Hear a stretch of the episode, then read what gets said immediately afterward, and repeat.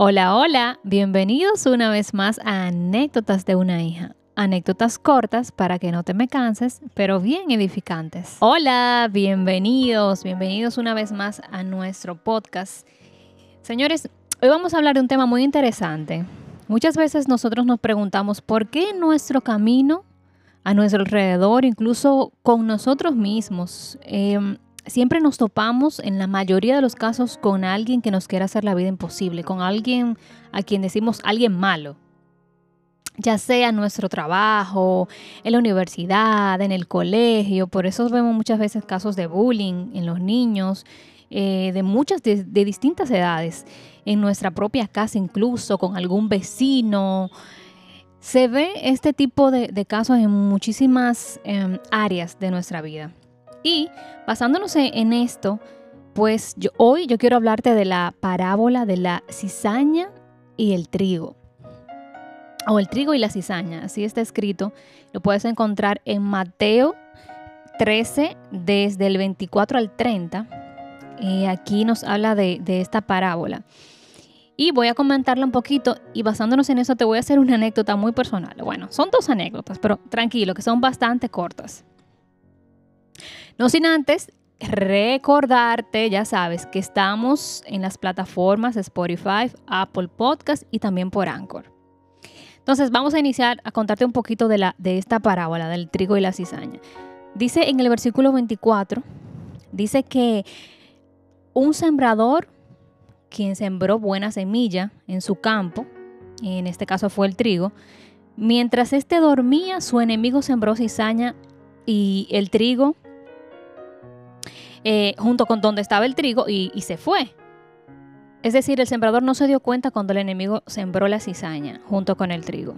Entonces, cuando salió la hierba y dio frutos, cuando salió el trigo y dio frutos, salió también la cizaña porque fueron sembrados juntas.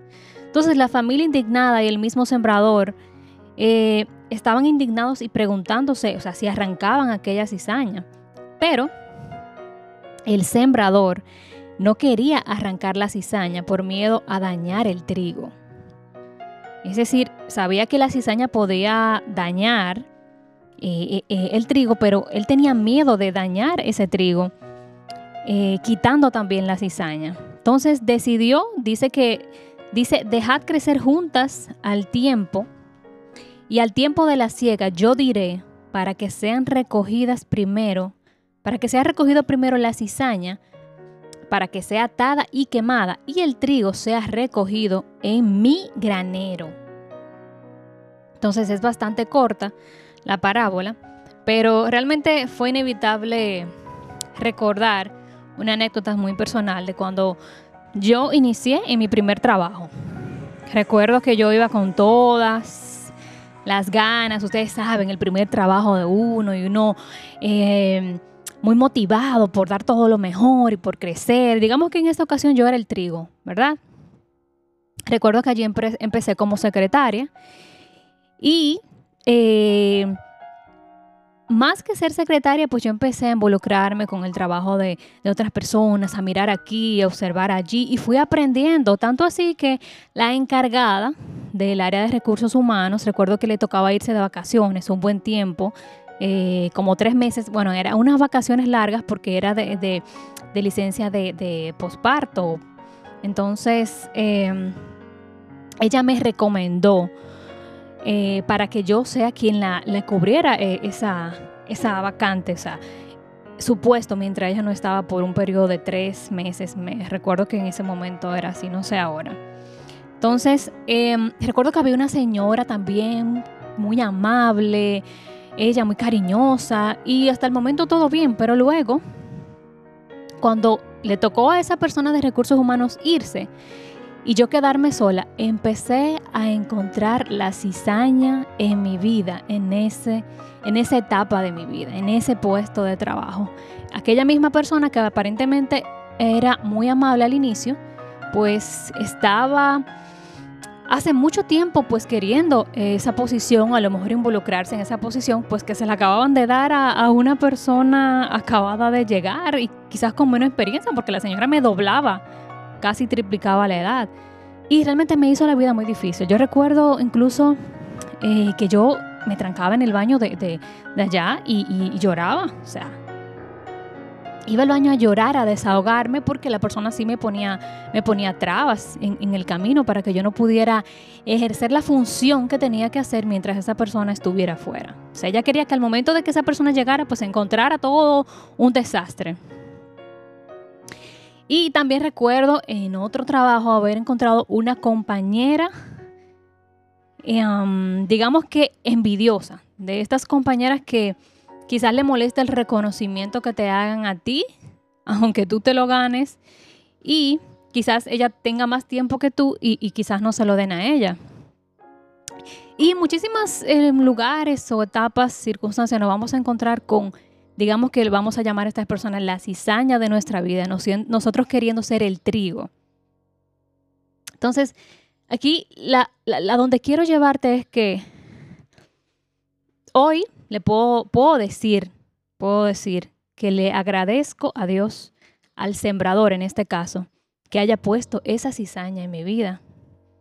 Agradezco a Dios por la cizaña de mi vida, porque todas me han llevado al siguiente nivel, todas me hicieron más fuerte, todas, de todas aprendí a, a siempre, siempre ser el trigo. Siempre ser el trigo que el sembrador al final, al momento de la siega, siempre lleva a su granero. Al final de la siega, mientras la cizaña es quemada, yo voy al granero del sembrador. Entonces te hago la siguiente pregunta. ¿Tú qué eres? ¿Qué eres en ese lugar donde estás? ¿Eres trigo o eres cizaña? Si eres trigo o eres cizaña, realmente no, no, no importa, yo no estoy aquí para juzgarte, pero sí quiero orar por ti, ya sea que, eras, que, que seas trigo o que seas cizaña. Bien, oremos. Padre Celestial, te pido que si hoy he descubierto que soy cizaña en la vida de otras personas, que me ayudes siempre a felicitar aquellas personas que tienen éxito alrededor de mí, aún yo sintiendo que quizás yo lo merecía. Tú sabes a quién le das las cosas y yo debo de ser agradecido debo de confiar en ti que en mi momento llegará. Pero mientras eso pasa, yo voy a estar alegre de lo que le pase a mi prójimo. En el nombre de Jesús, amén y amén. Y para ti que eres trigo, también quiero hacer una oración para ti. Padre Celestial, te pido que siga siendo de mí un trigo que se mantiene firme, se mantiene dando frutos a pesar de la cizaña alrededor de mí.